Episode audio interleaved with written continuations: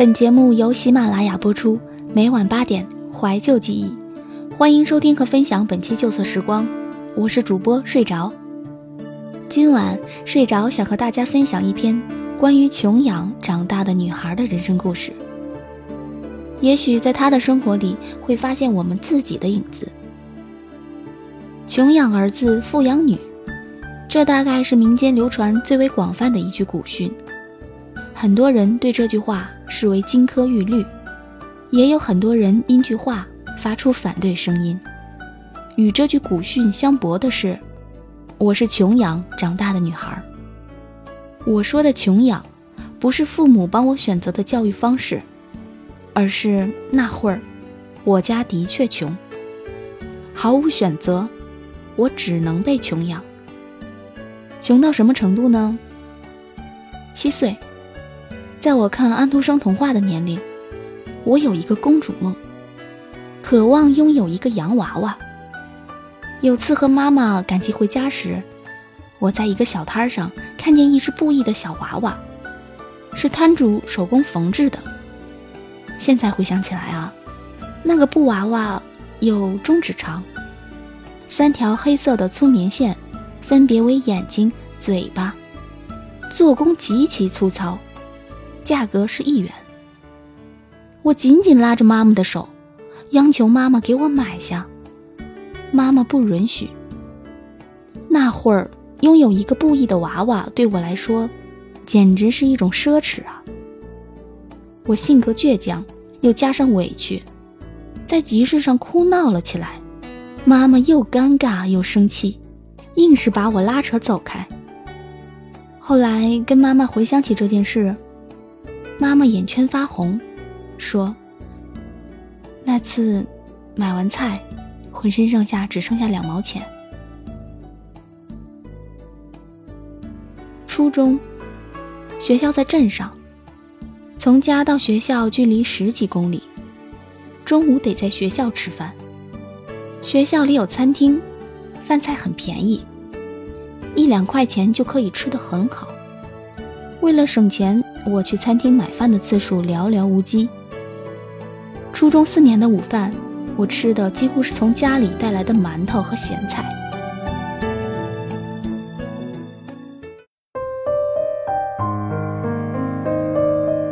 高中是在市区读的，学校是封闭式的管理，只有周三下午和周末是开放时间。周三下午，家长会带着各种好吃的来看望自己的孩子。整个宿舍只有我来自农村，其他女孩都是市区里的。家长来看他们时，给他们带来糖醋排骨、鸡肉、鱼、虾，这些都是我们家只有过年才可以吃到的东西。有时候甚至过年都吃不上。妈妈们都和蔼可亲的。劝自己的孩子好好吃饭，说：“多吃点儿，你看你又瘦了，学习很累吧？”因为离家远，路费又太贵，爸妈很少来看我。我自己坐在一旁，冷冷清清，很是尴尬。之后，每个周三下午，我都会拿上一本书，坐在操场上，和夕阳为伴。没有多少诗情画意，只是为了避开家长们和美食们，还有那份浓浓的温情。大一入学前三个月，我每个月的生活费是一百块，其实五百块才可以满足温饱。后来生活费就没了，嗯，就是没了。三个月后的生活费和学费，都是我自己打工赚来的。每个周末去打工，圣诞节、元旦节、劳动节、国庆节去打工，寒暑假从来没回过家，自己忙得连谈恋爱的时间都没有。就这样，磕磕绊绊，总算把大学读完。大学刚毕业那年。爸爸跟着包工头建筑作业时脚一滑，从五楼上摔下。当时妈妈给我打电话，哭着说：“赶紧回家，好像你爸快不行了。”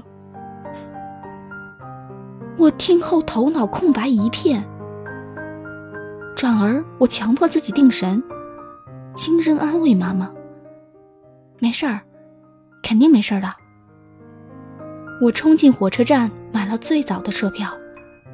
在火车上，树木从窗前快速闪过，往事一幕幕。我想起爸爸给我坐的风车，他带我去麦地里放风筝。幼儿园有捣蛋鬼欺负我时，他帮我教训别人。不管我长多大，爸爸都是我最温暖的靠山。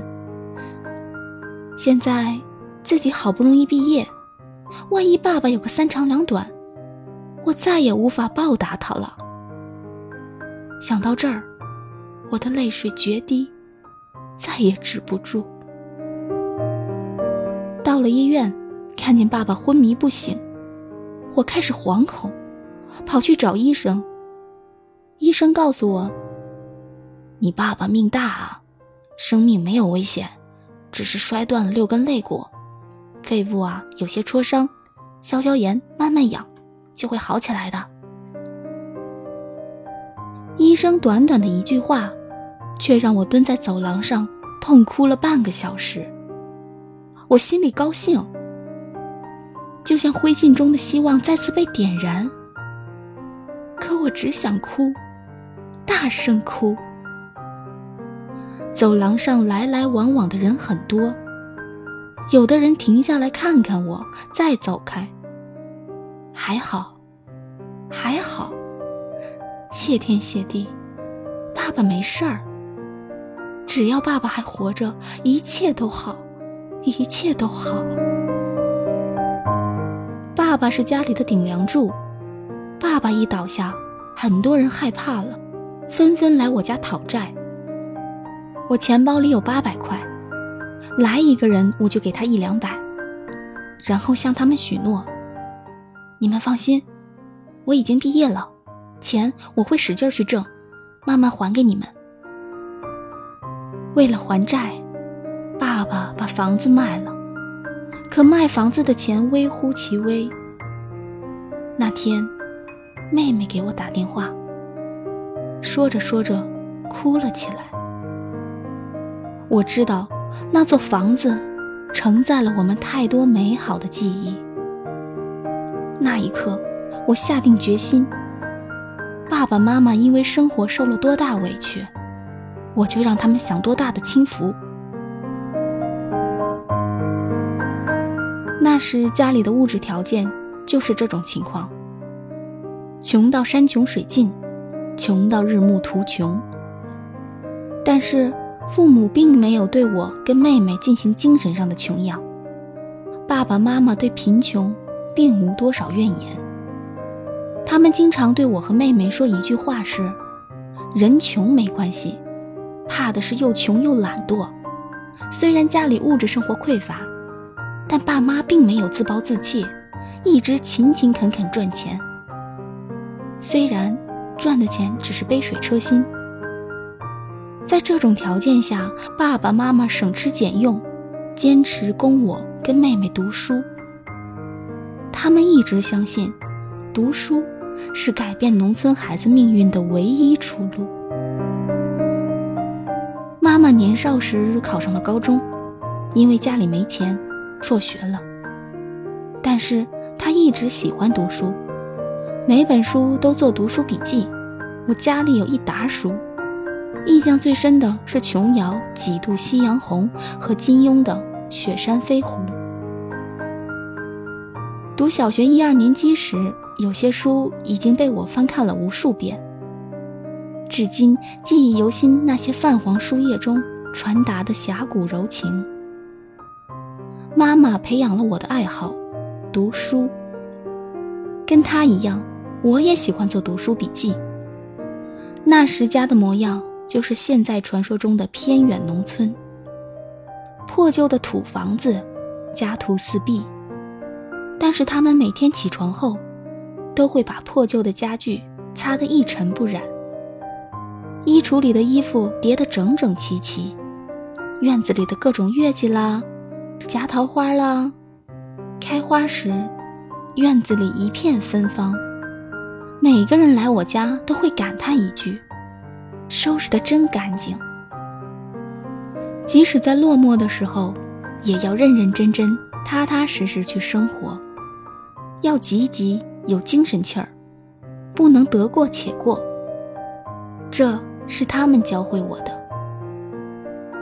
有很多人会戴着有色眼镜看农村的孩子，美名曰乡下人。在他们的印象中，乡下人土里土气，乡下人缺乏规律，乡下人容易自暴自弃。其实，优秀的品质和生活习惯，跟是否贫穷和穷养，并没有必然关系。这取决于父母对贫穷的态度，取决于父母的言传身教和爱的能力。虽然爸爸妈妈竭尽全力。在精神上富养我们，但是由于物质方面的极其匮乏，难免对身心造成不好的影响。一，贫穷会带来性格上的缺陷。爸爸妈妈为了赚钱去县里打工，从两三岁开始，我就跟着奶奶或姥姥一起生活。再加上父母对我们的教育相当严厉，相对奶奶和姥姥。我跟父母的关系比较疏远。说着说着，就提到了原生家庭对一个人的影响。因为不常跟爸爸妈妈生活在一起，自己内心极度缺乏安全感。我经常会在刹那间失落，那种感觉像掉进了淤泥。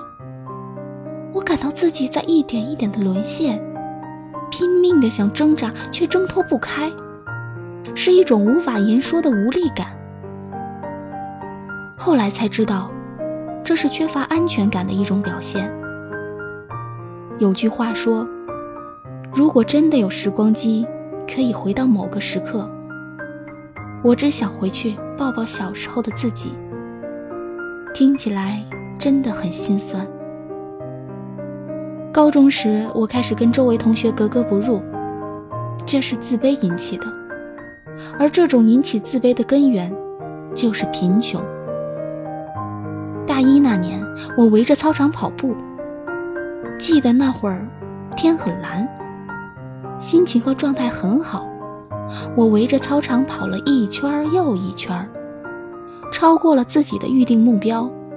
突然间，我想，自己不能再沉溺这样负面情绪不能自拔了，再这样下去。我的人生就会被毁掉。我想，或许每个人心角都有一种积极向上的力量，或者说是潜能。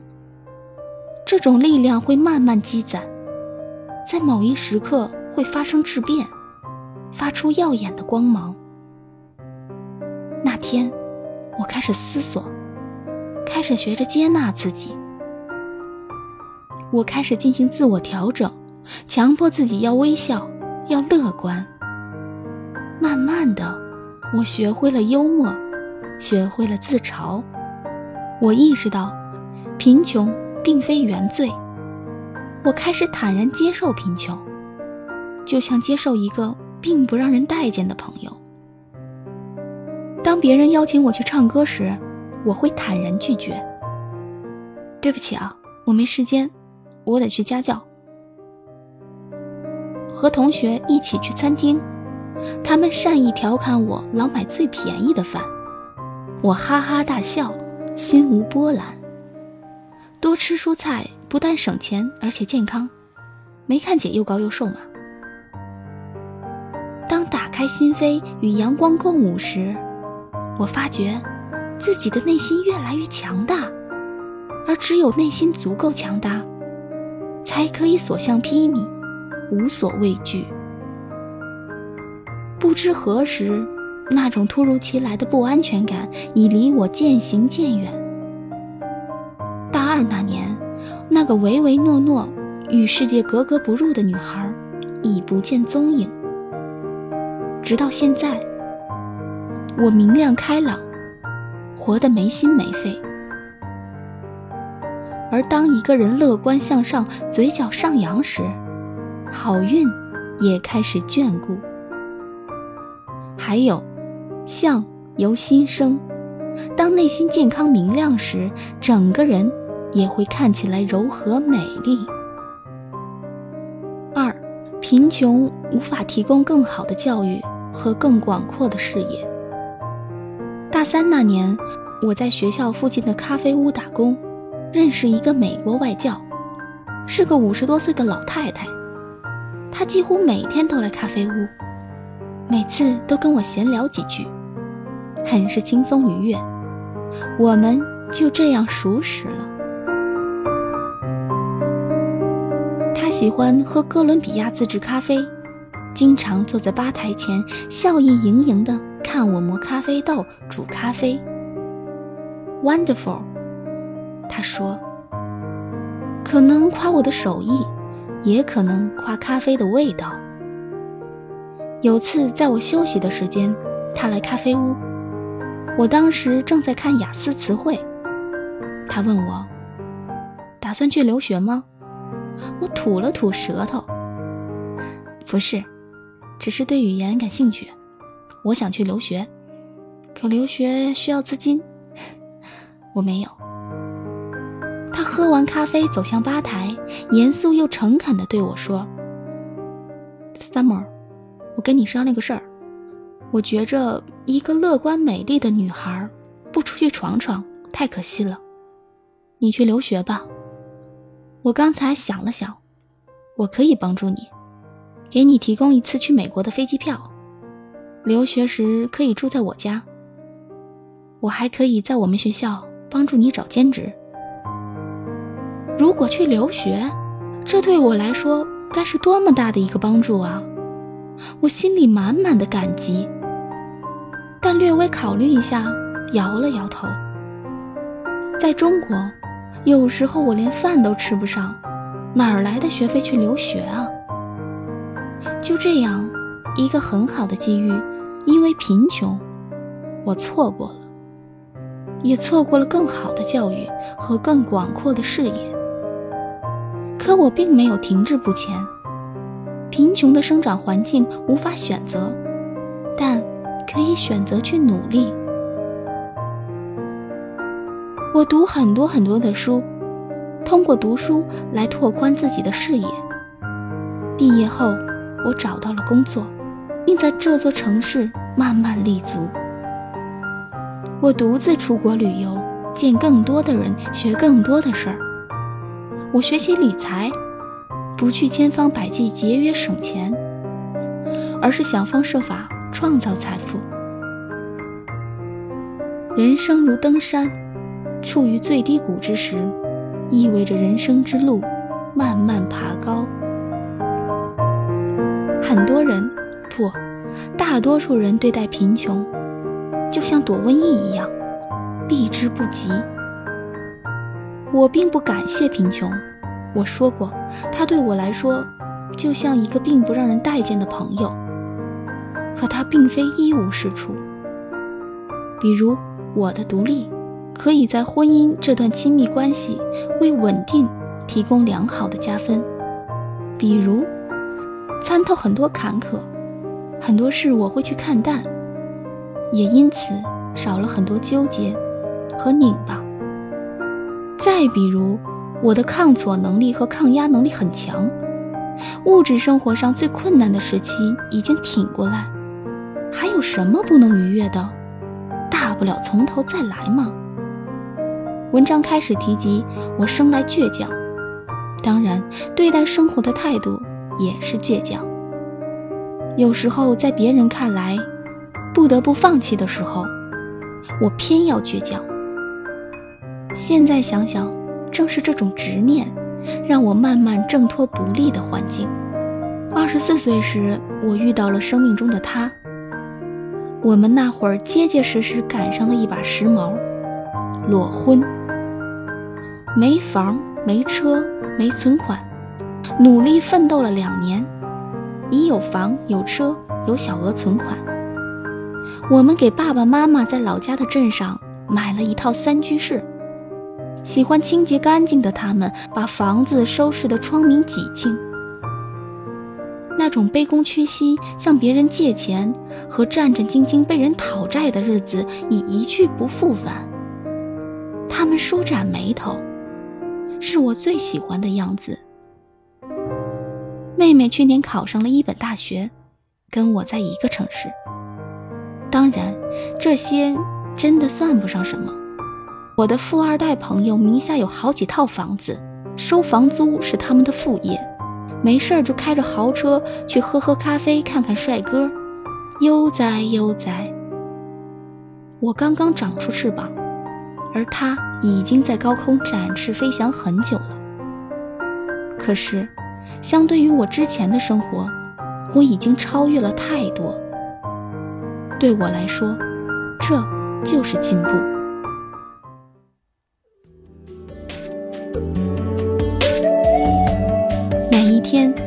我都在努力超越昨天的我。我曾经跟朋友调侃，虽然我做不了富二代，但我可以做富一代呢。人生如登山，有低谷，也有高峰。当处于低谷时，不要低落，不要放弃，不要难过。想想，已经这样了，还有比这个更糟糕的事吗？而且，人处于低谷时。会激发求生的本能，努力往上爬，也就意味着人生之路开始走上了坡路，直到最顶端，离阳光最近的地方，接受幸福的洗礼。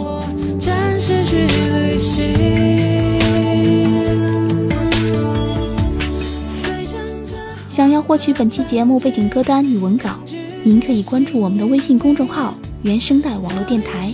回复本期旧色时光加七数即可获取。本期文章分享自简书作者提拉没有米苏二零一五公众号提拉没有米苏。